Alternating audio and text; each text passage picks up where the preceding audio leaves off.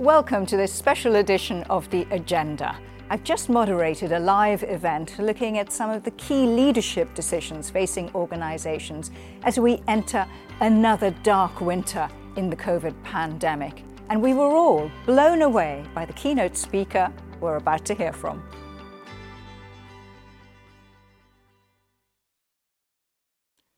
My guest today has focused her immense energies and expertise on answering two big questions. How can super stressed, time pressed executives better support their own health and well being and do the same for their employees and take them with them? Leanne Spencer is an award winning entrepreneur. She's the founder of Bodyshot Performance Limited, and she's created a program called the Agile Business Athlete. She's also a speaker in huge demand. So, what is the connection between business well being and personal well being? Leanne, I hope you're going to tell us all about it. Welcome to the agenda. I will, and thank you. Now, 10 years ago or so, you yourself were a super stressed, time pressed executive, and then you pivoted your career mm. into this area. How did that happen? Tell us about it. Well, like many of these things, it happened very, very slowly and then very quickly. Um, I'd had 17 odd years in the city working as an account director for various different market data companies. And to start with, I loved the, the prestige, the excitement of it, the salary, and all that kind of stuff. Um, but over a number of years, I just become quite disenfranchised of what I was doing. I looked very different, so I was dressing in quite an inauthentic way. You know, long hair, skirts, tight heels, and you know, you see me now. You're well entitled to laugh because it's very different. Um, for those mixing... of you who can't see Leanne right now and are listening to us on Spotify or Apple Podcasts, Leanne is wearing a bright orange jumper, jeans, and some very nice and comfortable looking trainers. Quite different from how I just described, yeah.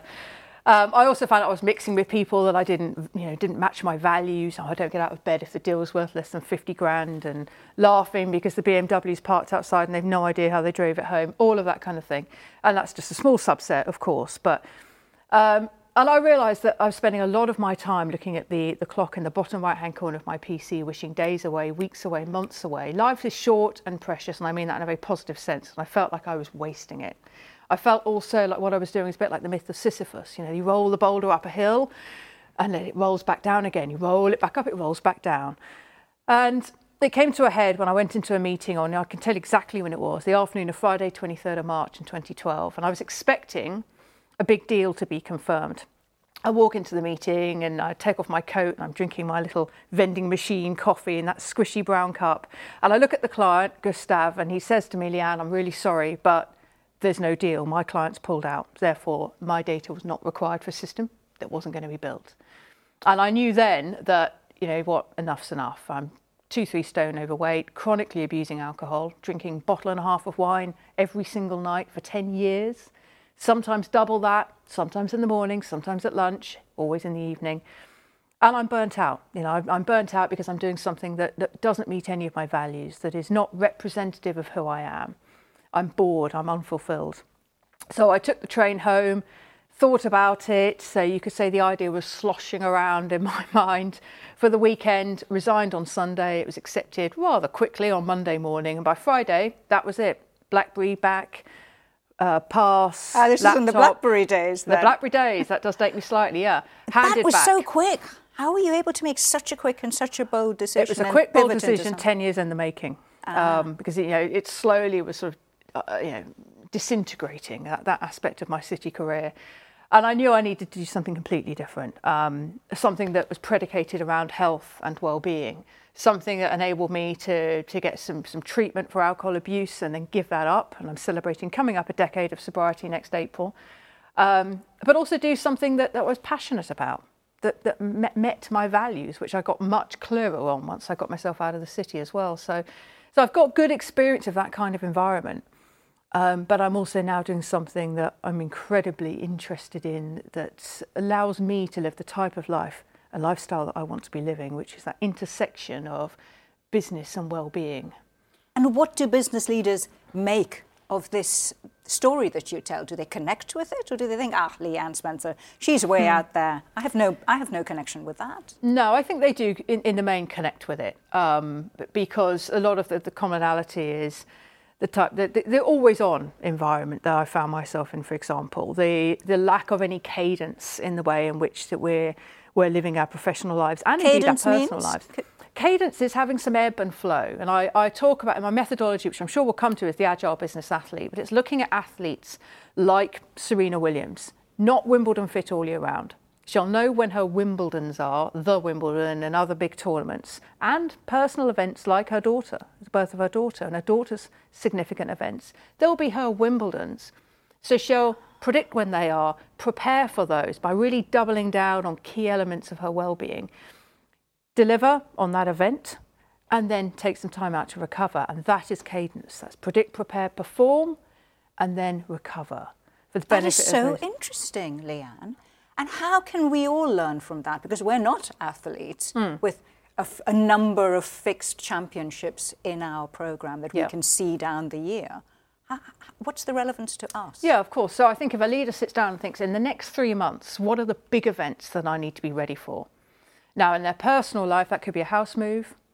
Um, in their, in their professional lives, that could be an IPO, I guess, a significant event. It could be quarterly results. It could be a product launch. It could be a restructure. It could be a team, you know, a, a new hire coming in, perhaps. That would be a, a Wimbledon for someone like, you know, of, of that, that level. So are they prepared for that? You know, have they given a bit of created some space before that big event to double down on sleep, to maybe make sure there's a couple of things in there they're really looking forward to, fishing trip, golfing day, spa day, whatever it is, that just enables them to relax mentally and physically a little bit before they gear up for this big event. Because what I think many many leaders are doing now is expecting themselves to be Wimbledon fit all year round. So there's no cadence. It's a flat line, it's a high line, it's a top line of high levels of performance with no opportunity to recover. And I just don't think that That's contributes to fascinating. longevity. So you have to be kind to yourself before and after Yeah. the really big important moments Yeah. in whatever it might be, business or personal life. Yeah. Fascinating. So, I mean, to give you an example, before today, so we're recording a podcast now, and we've just uh, we've just had a two-hour show, which we've been in the room for four or five hours to prepare for. Last night, um, did a light workout, had a massage, had someone come to the house and, get, and do a massage, and that's available to everyone who's got a room and 70 quid. It's not super elite. Um, ate a meal, went upstairs, read for an hour and a half. Light was off at 10 o'clock. And that's not there's nothing revelatory about that. And people sort of oh my god i never thought about it. But just, i made sure i did that so that today i'm at my best. And the, the afternoon is very light. There's hardly anything in there. A couple of things i've got to do just to deload. And that's just from doing a you know 20 minute talk and then and then a podcast. But you do need to get ready. And that's i suppose a micro example of what i'm talking about rather than having things you're dashing straight into afterwards and So if you're running a big organization, how can you give yourself permission to do that? The business leaders you work with, do they struggle with that? Some do, but most actually, this is quite- you know the cadence that I introduced from the Agile Business Athlete gives them permission in some respects. But also, I'm, what I'm not talking about is when I say recovery, which I think is the key aspect of that methodology. I don't need to teach anyone how to perform, certainly not at leadership level. I could, they could probably school me on a thing or two about perform. But the recovery piece is, is, is key. But I'm not talking about even an hour of a massage. I'm talking about slithers of recovery that they can have throughout the day, 60 seconds of breath work. Sometimes when people are, are a couple of minutes logging onto a Zoom call, I'll, I'll look out the window. I've got windows all around the side of the office, and I'll gaze out the window and just drift off for two minutes. I'm still present. I'm not like, oh, oh, sorry, I'm, oh, hi. You know, I, I know when they come on what I'm, you know, I'm ready. But just allowing my mind to, to drift off, looking out the window. Sometimes my dog comes to the office and I'll just gaze across at her. We may stare in each other's eyes. And when you look into a dog's eyes, there's a little diversion. For about 20 seconds or so, she gets a ton of oxytocin, but so do I, the bonding connection hormone. We get it if we were to have to hug even a stranger for 20 seconds, you both get oxytocin, although major caveat, don't do that and definitely don't do that at the moment. But you know, it's it's little slithers of recovery, planning a trip, looking at some photos on the wall of a holiday you're looking forward to. And that's recovery as well as the deeper stuff, the massage, the holidays, the finishing early on a Friday and making sure you're not overscheduled at the weekend. There's there's there's levels of recovery as there is anything.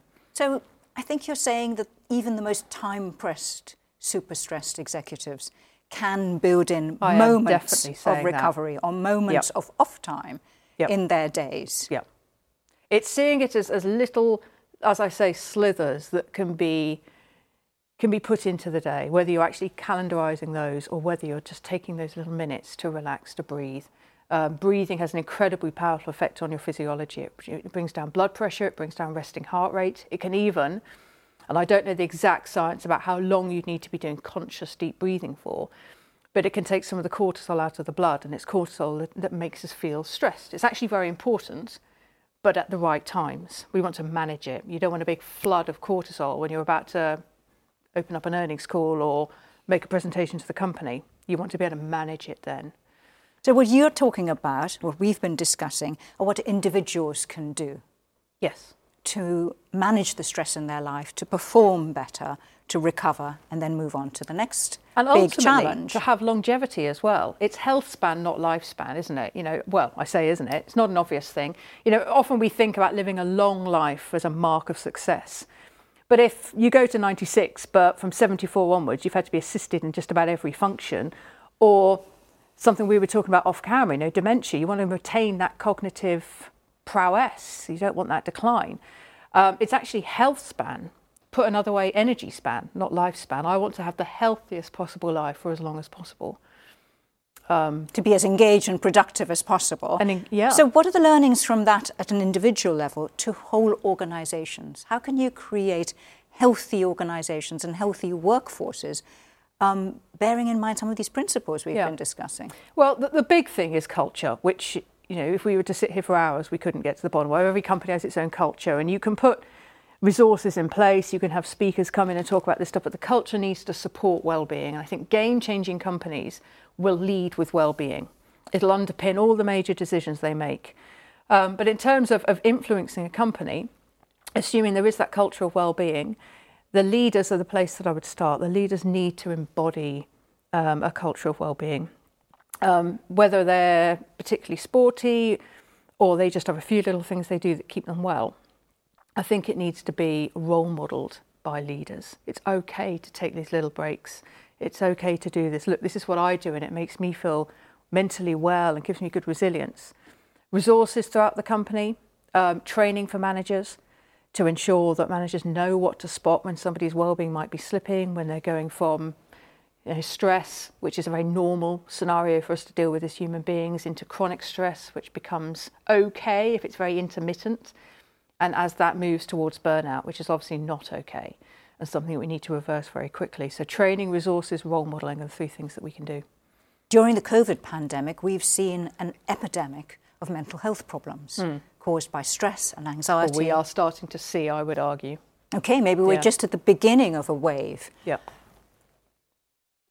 Your, the work you've done over the last 10 years, what can you take away from that so that we can deal better with the anxiety and the mental health crisis that we are now confronted with? I think in large part it does come back to introducing cadence to the way we do things. Um, I think we're going to need to recognise there's a lot of scar tissue, which is just another way of describing what, what you've, or, or, or titling what you've just described. Scar tissue from people coming back when they're having to leave dependence, you know, not wanting to come back into an office environment. It suited a lot of people. Equally, it hasn't suited a lot of people. So we're going to have a lot of scar tissue. I think being aware of that, being mindful of that, letting people work in their own way, again, having resources and training to, to, to be able to spot who's not doing so well, particularly in a remote world. But just changing the cadence at which we, it comes back to that one word really, cadence, changing the cadence in which we do business. Um, it doesn't mean slowing down, selling less. It just means having, having more cadence so that we don't expect people to be at their very best. Because realistically, a rhetorical question, but in the last 12 months, have you been at your best every single day? I haven't. Nobody has. I haven't had huge highs and huge lows. But we can't expect there to be this, this flat line of top level performance all the time. We have to recognise that, that we need more of an ebb and flow. So, since you asked me a personal question, I work on a project basis. So it's much easier to include cadence if you work in that way, because mm. a project has a beginning and an end. You can give yourself a bit of time off before you start the yeah. next project. Yeah. But what about employees who don't work on a project basis? Mm. How do they build cadence into their life? How do their managers, their line managers, help them to do that? Mm. So line managers, I'd start there, need to be trained to see this this model and what exactly it means. Because I think sometimes when you open up those conversations, it's uh, what am I supposed to let people go at three? Am I supposed to say no to that piece of work because it butts up against this piece of work? No, it doesn't. But it, it's it's introducing what what I'm all about is small, in, almost imperceptibly small changes over time will make a big impact. Slithers of recovery throughout For instance? the day. So Sir Dave Brailsford has this model of the aggregation of marginal gains, which is just small little changes in the area of sleep, in the area of energy, in the area of mental well-being, for example, of resilience. Small changes, like a 1-2% shift in a behaviour, not that much in and of itself. But if you make a small incremental shift in that behaviour and that behaviour and that behaviour, brought together, it has a much greater impact. Um, so we're only talking about small little changes, perhaps. Put another way, it's the minimal effective dose. What's the smallest thing that you could bring into your day that has a positive impact, particularly when it's aggregated over time? But it's so easy that if I said to you, know, Nisha, let's make some changes, what could you do? Well, I could definitely breathe for 60 seconds consciously. I hope you are breathing consciously and deliberately for 60 seconds every hour. And I could do that four times today but is that going to make any difference? Tell you what, let's do it because it's so easy that you're absolutely convinced you can do it. Um, and then once that's bedded in, then perhaps look at something else. So, do you think that the COVID pandemic means that this way of thinking, that embedding well-being into the way in which organisations work, its moment has come? Yeah, I think its moment's definitely come. I mean, one thing I've noticed from a business perspective in the last 18 months, I've been saying that a while, 18 plus, is that decisions around well-being, firstly, are being made, and fruit bowl well-being, as I call it, with no disrespect to the fruit bowl, but it is not a well-being policy. It's not a strategy. It's fruit on a desk. Um, and even that's gone now because people aren't all in one place. That's a thing of the past. Decisions on well-being are being made, and they're being made quickly. Um, and I think we, you know, we can definitely capitalise on that. But the time is now, um, not least that there's a shortage of labour, um, there's a shortage of people available for work. Companies are going to need to compete at the senior level. I think corner offices, company cars, and bonuses are no longer going to be such a draw. I think it's going to be about true remote working. It's going to be about the well-being strategy that a company has. Do they have a genuine lead with well-being policy, or is this well-being wash? I think those companies will lose out on the talent. They'll, they won't be able to recruit it in and they'll have difficulty keeping hold of people who've been there now and who come into the organisation. I think it's going to be imperative um, that companies really sit up and take, take notice of well-being. So do you think it should be a corporate value, well-being? Yes, it absolutely should be. You'd be surprised though how few companies have well-being as a stated value. I think that will change. I also think it should be a core competency. So, and when somebody is recruited into a company, as well as questions about their suitability as an engineer in previous companies they've worked in and problem solving and all that, questions also about tell me how you look after yourself. I mean, you don't want to ask intrusive questions like what's your diet like and, you know, your digestive health. I don't think, you know, that, that's for that individual. But questions about, you know, how, how do you value sleep? What do you do when you feel like stress is creeping into chronic stress? What do you do if you have sleep problems over time? I don't think it's unreasonable to ask questions in, in that area because as, a, as an employer, I, I think I should have a responsibility towards educating you on the importance of those first critical things sleep, mental health, energy, and there are others as well. I don't think it's unreasonable I should have an interest in that and provide you with resources and tools and so on. And as an individual, I think that's they're three things that you should also be very interested in for yourself. So there's a kind of perfect 360 there. So well-being is a core competency, and then questions also a prospective candidate around how have you spotted signs of poor stress in your teams before? What have you done? You know, what, what more would you love to do if you had a free rein? That managers should actually be assessed for these as part yeah, of. Can you can you spot that in a team? Managing yeah. a team is looking after a group of people and having everyone pulling in the same direction when when is needed. Whilst allowing diversity to flourish within the team, of course. But yeah, you know, knowing when to, you know, what questions to ask, what to look for, the different presentations of burnout, because it can vary quite a bit and it can be subtle. On a slightly different point, as our conversation is drawing to a close, I know that you personally are a diversity role model. Hmm. What do you get out of that? Why? So, um, for the benefit of anyone who's not sure what that is, it's a charity um, and what we do is we go into schools and we either speak as role models or facilitate workshops to combat the effect of homophobic, biphobic, and transphobic bullying. And I got involved with it because, as someone who's in the queer community or the LGBT plus community, same thing, um, I wanted to get involved and do something in that area. And we still have an issue with the language that's used in schools and in other places as well. Um, so I wanted to get involved in that, and it's incredibly powerful. It's incredibly energizing, but also very intense. You know, you're doing five back-to-back classes like a school day, talking to 30 plus kids. Um, so it sounds like you yourself get a lot. I get a lot from it, yeah, as well as the ability to convey a message, which is just be kind to each other, be careful what language you use, be an ally. What know. would your message be then, not to school kids, but for every leader out there of a large organisation? Well, um, ultimately, it would be to consider two notions that the idea of health span, not lifespan. So going as hard as you can for as long as you can is, is not going to give you that longevity of health span. But also that word again, cadence. Think about introducing some cadence. And it's, it's not a set of large changes. It's small changes that you could subtly weave into your lifestyle that would give you greater longevity, give you more energy, so you can have a, you know, beat burnout and have more fun that's essentially what, what my, my work is all about. And in you doing that, you will be role modeling that to the rest of the company. And the company itself will have more longevity as well.